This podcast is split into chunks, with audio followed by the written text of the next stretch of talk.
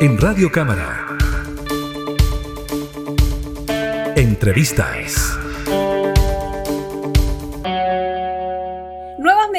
De apoyo a las pymes fueron anunciadas en estos días por el gobierno. Algunas de ellas incluso llegarán a tramitación también al Congreso. Para analizar estas iniciativas nos encontramos con el diputado Víctor Pino, que representa el Distrito 5 de la región de Coquimbo y además forma parte de la bancada del Partido de la Gente y también de la Comisión de Economía. ¿Cómo está, diputado? Muy bien, gracias. Gracias por este contacto. Sí, diputado, vamos viendo estas medidas que anunciaron el Ejecutivo. Han habido varios anuncios en estos días y parte de ellos también estarían beneficiando a las pymes. Partamos por esta iniciativa que llegaría pronta a tramitarse en el Congreso Nacional y que tiene que ver con un nuevo FOGAPE, con un enfoque principal en aquellas empresas que no han recibido o han recibido muy poco financiamiento en esta época compleja. ¿Cómo lo evalúa usted? Bueno, la, durante este tiempo sabemos lo, lo difícil que, que, ha sido todo el panorama económico, principalmente para las medianas y pequeñas empresas. Ahora, este FOGAPE yo creo que va a ser un, un alivio dentro de toda la, la gama de beneficios de, o de incentivos que el gobierno está, está proponiendo. Por lo tanto, si, si, si, lo sumamos a la alza del, en, el, en el precio del dólar, la alza de la tasa de interés, este FOGAPE también a la larga, ¿cierto?, eh, incrementarse, pues sabemos que, que no es un regalo, ¿cierto? Entonces, lo importante es, es que, esté todo bajo control. Tenemos que confiar que las iniciativas que el ministro nos está presentando sean realmente de beneficio para, para, quienes, para quienes las van a recibir. Eh, en, eso, en eso estamos confiando, eh, eso es lo que esperamos, y de no ser así, bueno, vamos a tener también que aportar para que pueda llegar la ayuda cuando corresponda. Diputado, justamente en esta medida que plantea el gobierno, ya en la administración anterior del expresidente Sebastián Piñera se habían visto la posibilidad de estos fogapes, ¿no? Fueron iniciativas que también se tramitaron en el Congreso. ¿Cómo ve usted esta política ahora que también se va a extender en esta administración, justamente beneficiando a aquellas empresas que no pudieron acceder previamente a esto? ¿Cómo lo ve un poco desde la lógica de un continuo, digamos? No, me parece bien, me parece bien que las cosas que en algún momento se pudieron implementar, ya sea en el gobierno anterior y que en este puedan continuar, eh, ahora lo valioso es que puedan llegar a quienes no lo recibieron, que, se pueda sumar a este grupo de, de, de, cierto, de pequeñas empresas y que puedan también recibir eh, estos incentivos para poder seguir eh, subsistiendo, porque en el fondo hoy día, eh, lamentablemente la situación económica, la inflación, la, la, la el alto precio del valor del dólar, la, alta, la alza de la tasa de interés también, no, no están ayudando mucho y están confabulando más que nada para, para que haya una tormenta perfecta en la economía nacional. Mm. Sí, es un escenario complejo. Bueno, diputado, de acuerdo a lo que se han señalado por parte del gobierno, este nuevo FOGAPE entregaría financiamiento para capital de trabajo, refinanciamiento e inversión con hasta un 95% de cobertura para microempresas y también hace una diferenciación con un 90% para pequeñas y con un 85% para medianas. ¿Cómo ve esa, digamos, bajada que tiene esta iniciativa? No, es, importante realmente el apoyo también se ve que, que se ha considerado un, un amplio espectro de, para poder generar la ayuda, entonces va a ser positivo, pero lo, lo, lo, lo, fundamental es poder visualizar estas variables que le mencioné y por sobre todas las cosas no dejar de lado a nadie. O sea, si es que se pueden... Yo siempre he pensado que uno tiene que sumar y no restar, y multiplicar y no dividir. Entonces, en la medida que nosotros nos esforzamos en hacer, en tener esa visión, por lo general nos va bien en la vida. Uh -huh. Diputado, y otra de las medidas que también contiene la propuesta del Ejecutivo tiene que ver con aliviar la deuda tributaria para las MIPIMES.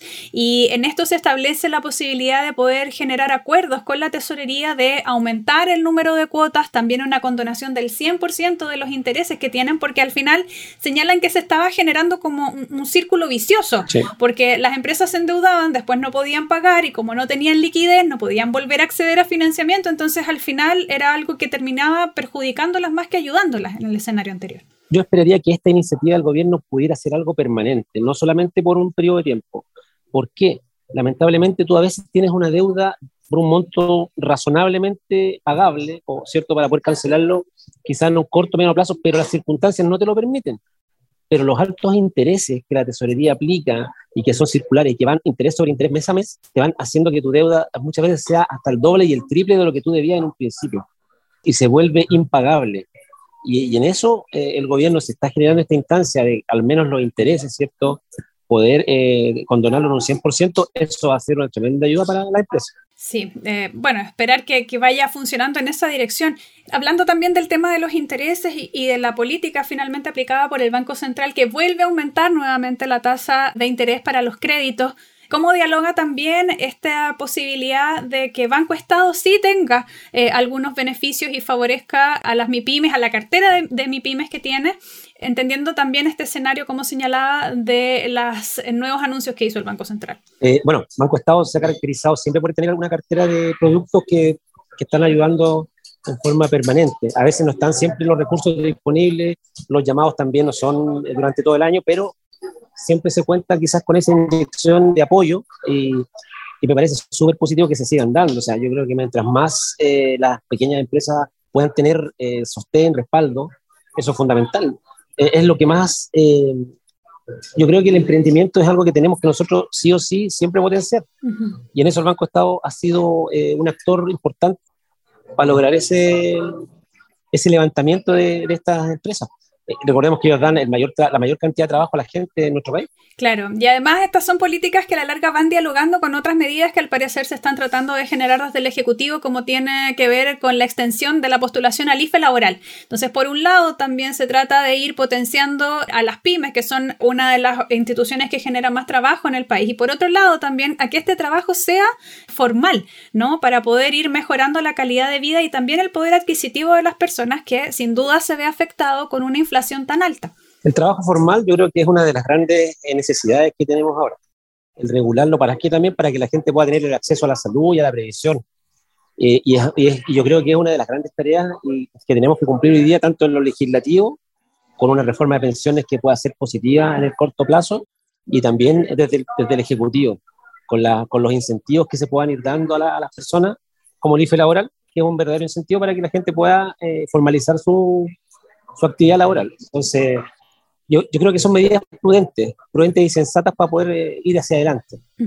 ¿Y cómo ve, diputado, también todas estas medidas y anuncios que se están realizando por parte del gobierno en el contexto también donde se está debatiendo también en el Congreso, en la Comisión de Hacienda, la reforma tributaria, que también ataca, digamos, otros aspectos que si bien tienen como objetivo ir generando diferentes beneficios para la ciudadanía, afectan también el tema de impuestos, la forma en que éstas se realizan, las rendiciones de las operaciones de renta, cómo esto también permite a algunas empresas operar de ciertas maneras. ¿Cómo ve usted el escenario más mirándolo desde una perspectiva global e interrelacionada?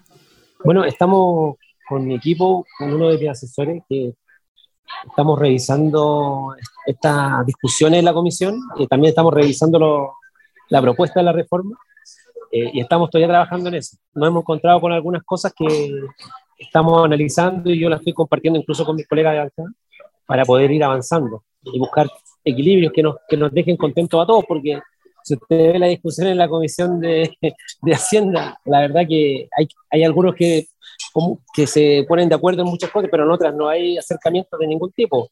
Y eh, nosotros estamos también en esa mirada de poder eh, buscar las alternativas que nos lleven a, a los mejores acuerdos, cosa de que esta reforma pueda ser primero que todo aplicable, que la podamos llevar a cabo y que sea de beneficio para el país y para la gente. No quizás solamente recaudar dinero para el gobierno, sino que para las políticas públicas que realmente necesitan hoy día inyección de recursos. Bueno, diputado Víctor Pino, muchas gracias por este espacio para poder conversar y también ir analizando estas iniciativas que sin duda van teniendo vínculos y relaciones con todo el trámite de iniciativas presentadas por el Ejecutivo en el Congreso y también otras medidas que van en beneficio de la ciudadanía. No, gracias a usted por, por el llamado y, y poder compartir esta, este contacto. Muchas gracias. Que esté muy bien, diputado. Hasta pronto. Chao. Entrevistas en Radio Cámara.